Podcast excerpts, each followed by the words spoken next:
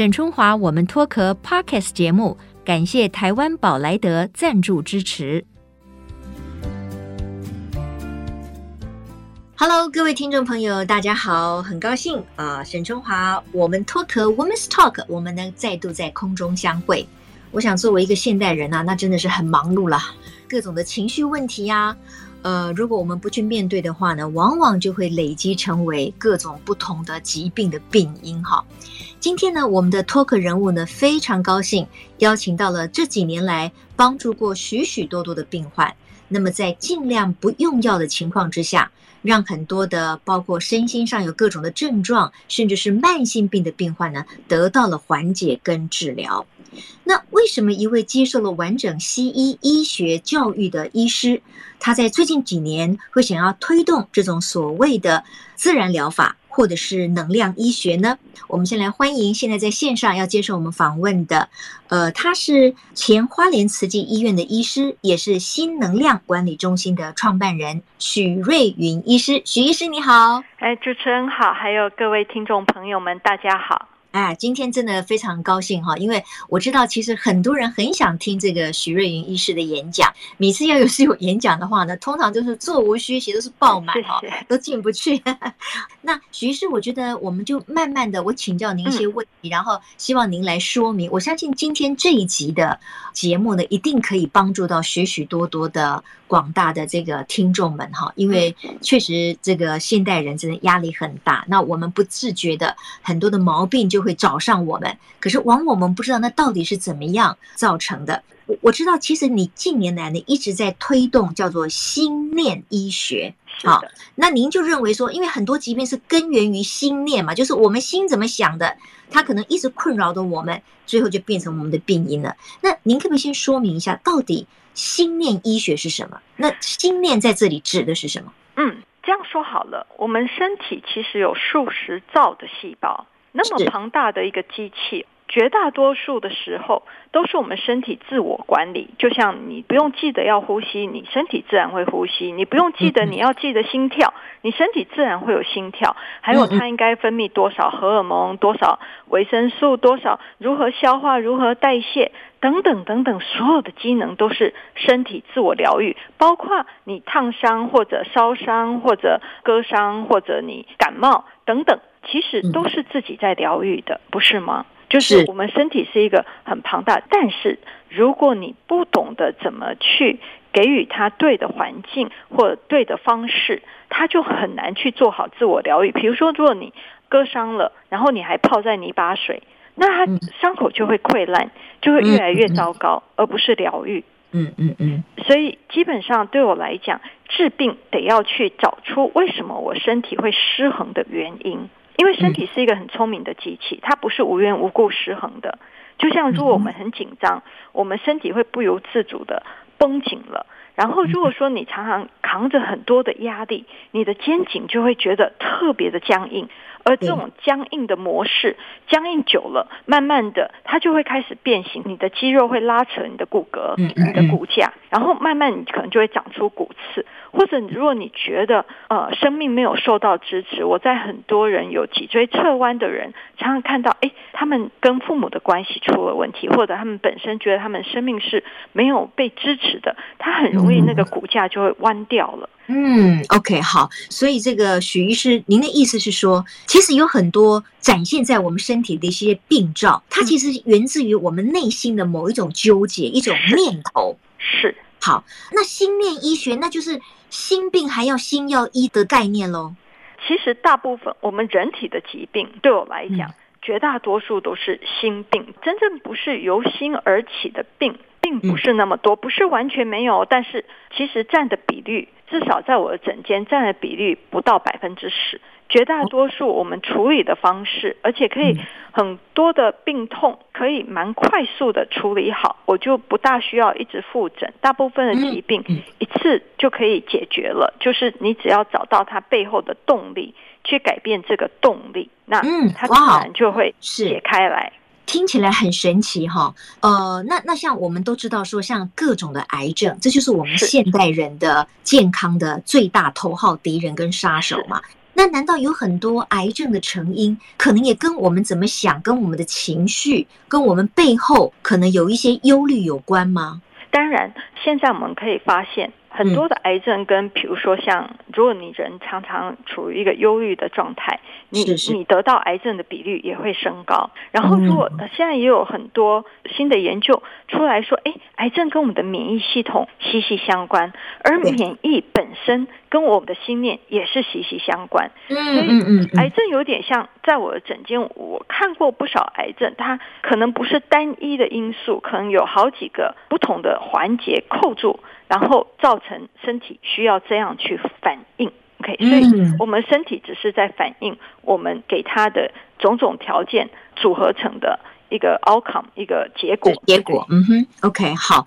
那当然呢，我觉得很多的朋友可能听到这里，觉得与我心有戚戚焉啦。因为谁没有几个烦恼的事情在一直不断的 bother 困扰我们呢？哈，所以呢，大家就很想要知道说，那既然我们知道有很多的病因是来自于我们的忧虑、我们的情绪、我们的内在可能没有被好好的支撑，那心念医学要怎么医治呢？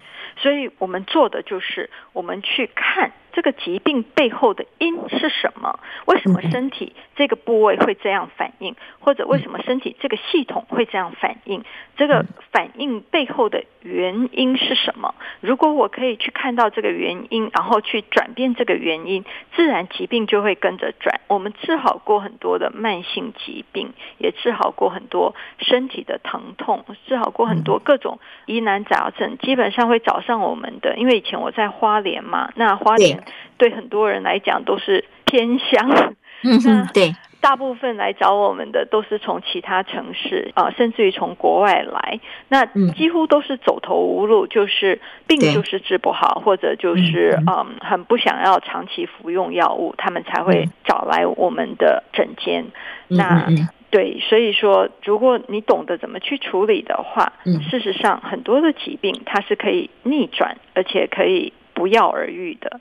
是，那因为刚才徐医师提到一个重点，就是说，哎，在你们的所谓心念医学的治疗的过程当中，最主要是找出背后的什么原因会造成他身体有这样的一个反应嘛？那我这样听起来，我不晓得正不正确，就是说，那不就像比较像是呃心理咨商吗？这个有什么相关吗？心理咨商很多时候要看他们是哪一个，心理咨商也分很多派别。那但是他们，你不只要找出原因，而且你要懂得怎么去解套。那我跟心理咨商师很大的不一样，就是很多心理咨商师他们是慢慢跟病人谈，然后慢慢去找，去抽丝剥茧，去找出很多他心里纠结的地方。那我自己可以看得到能量，我可以从你的系统里面，你的失调的系统里面去看到，诶，你这个能量它的源头是什么？所以我不大需要跟病人在那边谈半天，或者在那边询问半天，我不大需要去问他们发生什么事啊，他怎么了啊，哒哒哒，那种要花很多很多的时间。所以大部分我的诊是看一次就可以了，就是因为我会单刀直入，我直接去切入问题点在哪里，然后带着他们去走出来，带着他们去调整。那是是是，对，这样子快速很多，而且更何况我们的大脑常常会欺骗我们，就是很多人你问他，他不一定会回答，也不一定愿意回答，那他回答的也不见得是。真正的就是很多人会说，没有，我没有再生气了，我对这个我都看开了，我知道我不应该，我应该原谅我妈妈，我没有气她了。对对对。但是事实上，如果你看她的能量，你会知道，哇，她对她妈妈还在气呢，哪哪哪不气？对对对，所以我不大会需要去从病人的口里呃去了解或者去抽丝剥茧，那个第一个需要很多时间，第二。你得到的讯息不一定是真的。哇，那那许医师又谈到了一个让我们非常引人入胜的一点，也是让我们非常好奇的。你说你可以看到能量，这个能量指的是什么？那你如何看到呢？是要透过机器仪器吗？还是怎样？哦，没有，其实不是只有我可以。最近我有看过几本那种在日本，他们也有这样子。他们不是医生，但是他们跟我一样有特殊能力。然后在美国，我的。一些老师也是可以的，就是其实也没有什么神奇的。其实我觉得每个人静心下来都可以，就有点像是，比如说我在跟你讲话，那我们讲话出来是一个音波嘛，对不对？一个声波。那声波它经由你的耳朵，由你的大脑去诠释，它是一种波动现象。好，你的身体的每一个细胞也是一种波动现象。你细胞分析到最小，它就是一个粒子，一种振频，一种振幅，一种震动，一种波动。这个波动现象，你每一个细胞，每一个器官，它事实上，当它出现疾病的征兆，就是从正常变到不正常的时候，它其实都有一个所谓的讯息能量，就是一种波动现象。我举一个例子，你可能就比较清楚。像如果有些人他。虽然脸跟你笑笑的，但是你会知道，哎，这个人在生你的气。虽然他笑里笑里藏刀的意思啊，就是 你你怎么知道他生你的气？一定是你感受到某些东西。嗯，你你懂我的意思吗？那你怎么去感受到这个东西？它事实上就是它散发出来的能量，它有一个很生气的能量，那个频率正在震动，然后你跟他共振了，所以你知道这个人在生气。嗯，或这个人在伤心，虽然他外表看起来不是伤心，也不是生气，但是比如说你知道他在强颜欢笑，因为你感受到一个悲伤的能量。是，那许医师，因为现在我们是透过电话连线，是的，是的。好，然后呢，因为我们这个后来也没有打开这个视讯，所以你也 看不到我，对不对？是的，是的。那你听我的声音，你就可以看到我的能量吗？听声音的话，嗯，比较难。我有些人可以，有些人对声音非常的敏锐，他从声音的波动可以感受到你的情绪、你的频率、你的振幅。而我自己是看这个人的能量，所以一般我会从他来到我的枕间，坐在我的对面，然后我就可以要么跟他的能量连接，要么去看他的能量，看他的问题是什么，看哪一些能量他散发出来的。讯息或者频率或者等等，它有点像一个 decoding process，、嗯、就是一种解码。解码对，事实上，因为我有这个能力，所以有很多出版社他们有类似的书，国外有类似的书，他们会找上我，我就发现哇，原来啊、呃，现在有不少人是可以这样解码的。哇，他们对对对，然后他们讲出来的话和我看到的器官在它的震动的那种讯息，有不少地方很雷同的，非常的雷同，所以我就觉得哇，真的是很有趣。相信有一天每一个人搞不好都有这个能力。我相信人只要心静下来，都是可以发展出来的一个能力。呃，我们听到许瑞云医师这样讲哈，我觉得大家就觉得更好奇了哈，因为您刚才说这可能是一种特殊的能力，也就是说。可能每一个人的程度不一样了，这个您认为是你的天赋的一种特殊能力，还是你经过了呃某一种的训练？那跟你过去的西医医学的教育有所关联吗？嗯，跟西医教育没有什么关联，因为教我这些能力的老师都不是西医。是。那他是可以透过训练慢慢开发的，因为我训练了不少。学生他们都嗯，包括有些是医学生，有些是其他的疗愈人员都有。他们也是慢慢的透过训练，不断的练习练习，也是慢慢就开始开启这些能力。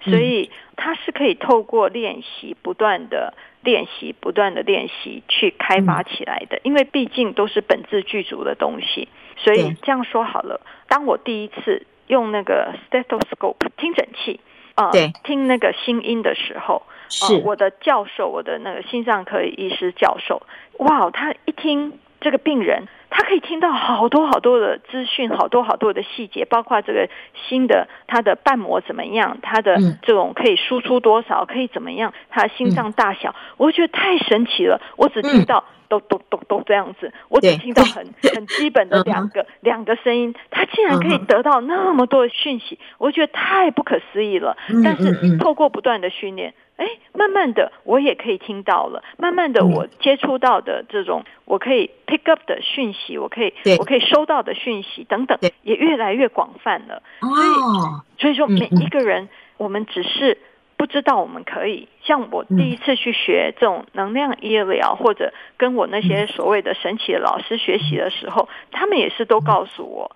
这个每一个人都可以，那我就觉得很不可思议。我觉得怎么可能？我我就都没有看到啊！我老师就是可以看得到，他可以看得到经络，可以看得到脉轮，可以看得到很多很多的古人写经络然后现在我们只能从书里面看到经络，但是我老师他就可以在人体上完全可以看得到这个经络是怎么走向的，哪些地方是塞住的，哪些，我就觉得太不可思议了，我怎么看不到经络？后来我才知道，哇，真的，他那时候就说每一个人都可以有这个能力，都可以开发出来，都可以训练出来，只是就有点像听诊器这样子，有老师带着你，然后告诉你，哎，注意这个细节，注意这个地方，有没有看到？对，然后慢慢的，你就会去了解到。OK，好，那因为刚才呢，许医师谈到了这个能量医疗，然后你也说，其实是有几位教你的这个老师，那可以请教说，这些老师是在台湾吗？还是在国外？都在国外，我的老师都在国外，都在国外。OK，好，那听着听着，我觉得可能有一些人会有一个疑问哈，比如说您有受过非常完整的西医医学的教育嘛？哈佛大学、波士顿大学都是医学大学里面非常顶尖的这个学府哈。那那些当然医疗各方面它有它的实证，它有它的科学的这个依据。那您刚才提到的这些能量的疗法，嗯，或者是教你这些开启你的能量的这些老师们。呃，你怎么样说服给别人说这个也是非常科学的呢？还是你认为这个跟科学无关？其实也不需要从科学的角度去衡量它。这个是一个很好的问题，我就觉得春华姐很很会问问题。这样说好了，我觉得在我刚开始接触的时候，我那时候是在我原本回台湾前，我是在哈佛医学院最大的一家医院，在那边做主治医师嘛。那那时候就有很多疾病。我就觉得，我送到世界首屈一指的所谓的专家手上，还是都没有治好啊，像慢性疲劳症候群啊，然后还有像有一种肌纤维疼痛啊，就是有很多的疾病，甚至于连高血压、糖尿病，他们就是用药控制，也没有真正治好一个人。所以那时候就有点失望。我那时候就有一个内在的声音，觉得好像医疗不应该只是这样而已。嗯然后我就开始去接触，也鼓励我的病人去接触，然后跟我分享有哪些奇奇怪怪的疗法，我就生命中就开始出现一些很神奇的老师。那我就觉得，哎，黑猫白猫会抓老鼠就是好猫，他们抓到老鼠，而且我病人送那边真的就是把它治好了。那我我的教授没有治好的病，他们真的把它给弄好了，所以我就开始更好奇了，我就想要去探究这是怎么一回事。那后来我也发现，西医有它的盲点，就像说你所谓科学实证，就拿霍乱来讲，在虎克发明显微镜之前，我们不知道为什么会有霍乱，但是我们英国那边已经知道，如果我把水用纱布过滤了以后，我霍乱的比率就少掉很多，我就会避免掉很多霍乱的疾病。嗯，因为还没有显微镜，所以人不知道为什么，为什么这样做会有用，他们不知道。直到显微镜发明，我们才知道哦，原来有一只这种霍乱的病菌哦，我可以看得到这个病菌的。但是我说，那你是要等到显微镜发明，你才去用纱布过滤水，还是你先把纱布过滤水，先把这个疾病降低，这个病治好比较重要，还是去先了解它的原理比较重要？更何况，我后来慢慢的也了解了西医的盲点所在，就是他们对于下诊断。很厉害，你不管走到哪一家医院，嗯，他们是有一套系统。你走到哪一家医院，他们给你的诊断大概八九不离十，都一样。对，同样的一个疾病，你不可能说这个医院跟你讲这个，嗯，另外一个医院跟你讲另外一个，嗯，大部分都会一样。为什么？因为这个就有点像剑门纲目科属种，你这些制度，你这些病名是你自己的系统依据你的系统去命名出来的，所以你走到台湾。看到一只非洲象，他也会讲这是非洲象。你到美国，你用同样的系统，你去命名的话，你也会叫这个叫非洲象。但是你把它命名为非洲象，不代表你真的认识它。你只是依据某一些编辑的方法，就是 classification 的方式。我看到这个、这个、这些现象，然后这些现象只要存在，这个就叫做。非洲象，你只要这个这个这个症状，你只要符合这些，我就叫你叫胃酸逆流。嗯，所以他们你走到哪里，他们都是依据同样的编制系统去命名，所以命名绝对是正确的，因为这是这个系统编制出来的。嗯，但是会命名不代表他们知道这个病因是什么和如何去治这个病。嗯嗯嗯，OK，好好。刚才这个许瑞云医师呢，也也回答了很多哈。他认为说，既然从这个临床的 outcome 就是结果上来看，哎，很多过去可能从西医的角度啦，或者是其他的医疗。得不到治疗的这些 case 这些案例，对，他透过了所谓的能量医学或者自然疗法之后，他确实被治愈了。那我们到底是要相信他还是不相信他呢？你要不要这个结果呢？还是你要再去细究？哦，这个到底他是因为可能在很多年以后，他会有一种新的这种科学性的解释？对，那你现在是不是可以先用这样的疗法？医师，这是您的意思嘛？对不对？对，我是觉得说，如果他对我没有伤害，也没有任何的。问题的话，但我不是说叫大家去乱开刀或者乱做一些有伤害性的东西。但是如果他对你没有伤害，那或许可以尝试一种更开放的心去试试看。我当初虽然我走的。呃，是一个很完整训练的西医，但是我也是抱着一个开放的心，带着一个尊重的心去探索、去了解，因为有些东西可能不是现在的 science，现在的所谓的科学、所谓的实证可以证明的，但是如果它真的有用。如果它真的很好用，为什么我不能先拿出来用？为什么我非得要等到科学可以证明，然后我再来说？搞不好那时候我命都没了。对，就像有很多的，不管是西医还是这个中医哦，他们也非常认同，就是说有很多癌症，它是根源于这个人他对很多事情的纠结，他郁郁不乐哈，他非常的郁闷。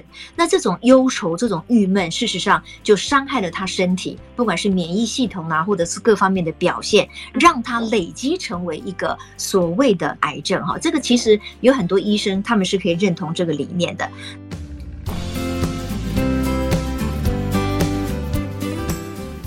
那我今天最好奇的，我也很想请教。这个许医师的哈，就是您刚才提到这种能量的医学哈，因为你可以从你透过的一些特别的训练，那我相信您个人本身一定也是也有这方面的天赋，或者是你也非常因为你关心人，所以你愿意就是静下心来去感受到他们感受的事情。那我在看你最近的这一本书哈，嗯，就是《心念自愈力：逆转慢性病》这本新书里面，我看到的例子呢更特别哈，就是。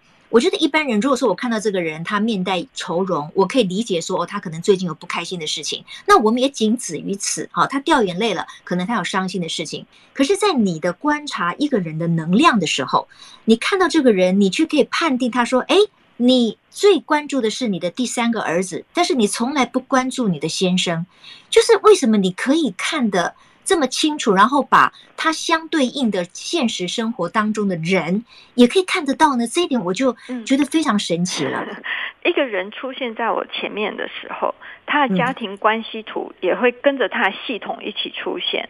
所以说，哦、对，所以说你会看到，我一般我在诊间，我是用小玩偶去展现给病人看。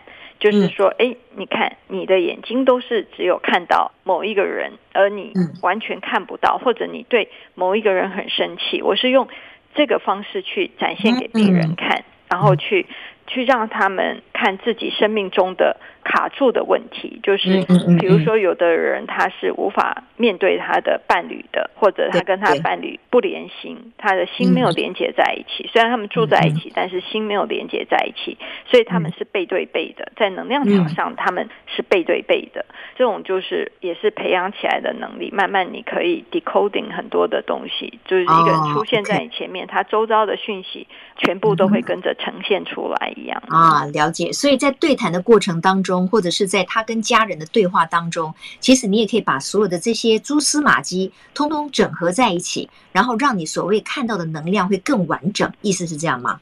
大部分他们是一个人来了，所以也没有家人来，所以呃，他们是坐下来的时候，他的系统就出现了。嗯，了解。OK，好。呃，那因为呢，外界呢就昵称这个许瑞云医师说是不开药医师哈。嗯、那相较于您过去是这个西医的这个出身，然后呢，因为西医通常就是开西药嘛哈，所以不开药医师。那您觉得最近这几年在你的身上，你确实发现不用药？比用药更好吗？那你怎么面对？就是说，可能有很多 西医的这些医生们，他们目前所做的诊疗的方式呢？我觉得每个病人有他的因缘，会来找我的。就跟我有缘，那有些人是跟其他的医生比较有缘，那我也很尊重所有医生的治疗方法，只是我觉得。我可以用不开药的方式更有效的治疗一个人，那我当然会用一个更有效。就像如果说我们可以用一个很高端的智慧手机，你可能就不大会骑着马，然后去传递一个讯息，你可能打一个电话就过去了。就是说，很多时候你的能力到哪里，你开发到哪里，你可以做的。事情就不一样，但是没有所谓的好坏。就像大学老师教导大学生，小学老师教导小学生，但是各有各的因缘，不是说大学老师就比较好，或小学老师就比较不好，各有各的重要性。毕竟要改变一个人的心念，也不见得每一个人都愿意改。有些人可能就会说：“医生，你给我开一个药就好，不要跟我讲那么多，也不要叫我改变。我不想要改变我自己，我烟我还是要照抽，酒我还是要照喝。”对，就是对对对，对，所以每一个医师有他的医师缘，哈、嗯，每一个病人有他，所以我尊重，只是我自己治疗的方式，而且我知道有更有效、更快速的方式，那我为什么还要用一个大刀？如果我可以很快速的解决一个问题。那嗯嗯对，是好。那我觉得呢，接下来的这几分钟，我可不可以请许医师哈，就是告诉我们一些，因为我知道，就是说很多人可能想要这个求助于您，但是因为毕竟他们要等很久，那有没有一些方法哈？呃，许医师可以就是说。告诉我们，让我们可能在心念之间，我们怎么样？呃，面对我们可能比较负面的情绪，帮助我们身体比较健康，我们比较想得开，然后改善我们的人际关系，改善我们的亲子关系。哈，可不可以请徐医师，就是也提醒我们几个不同的面相？嗯，哦，这个你刚才问的问题，每一个都可以单独回答。对对对，我知道，我就是有点贪心了啦。哦，那那这样好了，我们先来一个。很简单的能量练习好了，因为心念练习又走在能量之后，所以说呃试试看，我们把比如说我们先从左手开始，我左手拇指、食指和中指，我把它聚拢，OK，就是用一个这样子聚拢的方式，然后把它放在我们锁骨锁骨中间哈，不是有一个呃喉结下，不是有一个凹凹的地方，锁骨上喉结，我摸到了，对，有，好，就是轻轻的把它放在那边，一只手。嗯左手把它放在那边，然后右手呢？这时候如果你拿着话筒，你的话筒可能就要用你的脖子夹住。但是其他人没关系，我们另外一只手哈，就是用大概三根手指，在食指、中指和无名指三根手指，轻轻的放在我们的太阳穴。太阳穴是在我们戴眼镜的那个镜框的那个地方哦，就是我们眼睛和发际哈中间。这个地方就是呃眉毛和眼睛和发际中间这一块，就是我的指腹。对，我就把我的手指的指腹，那三根手指，就食指、中指和无名指三根手指的指腹放在那边。好，这样子，两只手的手指都就定位以后，我就慢慢的吸气和吐气，我就慢慢的吸气和吐气。这个是处理我们的三焦。也就是会让我们慢慢从比较紧张的这种比较有压力的或者慌乱的状态下，慢慢的把自己平和下来，慢慢的吸气和吐气，这样子大概做个呼吸个五六次以后，我们可以换手。现在左手就要放到太阳穴，右手就把你的拇指、食指、中指三根手指。放在你的聚焦，就是把它聚拢，靠在一起，然后放在你的喉结的下方、锁骨的上方那个凹凹的地方，然后一样深呼吸，慢慢的吸气和吐气，然后这样子做一做，差不多不到一分钟，我们就会发现，哎，我们比较安定下来了。嗯，OK，那所以做这个动作的时候，是在你自己觉得可能焦虑不安的时候，就可以做这个动作，帮助你就是平静下来，是吗？对，有很多方法可以帮助自己，有很多能量调整方法。我常常在诊间跟病人分享，就看他们的每一个人适应的方法，这是其中的一个方法。每一个人适应的方法和觉得最有效方法可能不大一样，但是我就给他们几种。去选择。那当然，最重要的、最重要的就是我们讲的心念，就是我们常常会纠结在某一个事情，然后为了一句话，为了一件事，纠结得不得了。我常常跟他们讲说，退出来一点点，用一个比较旁观者的方式。要记得，我们每一个人都是来这个地球玩一玩而已，每一个人都死路一条，结局一定都一样，所以也不用太担心。我们每个人结局都一样。所以不用担心起来放，OK，我们只是来玩一玩，然后我们用一个第三者的角度，然后去看这件事情，然后看看我可以给自己什么样子的建议，或者如果我还没有办法处理，我先跳出来，哦，反正该来的就会来，我就跟生命说来吧，欢迎，OK，就把自己说来吧，欢迎，不管怎么样，我只是来玩一玩而已，没有什么大不了的。对，结局我也都知道了，所以就不用想太多了。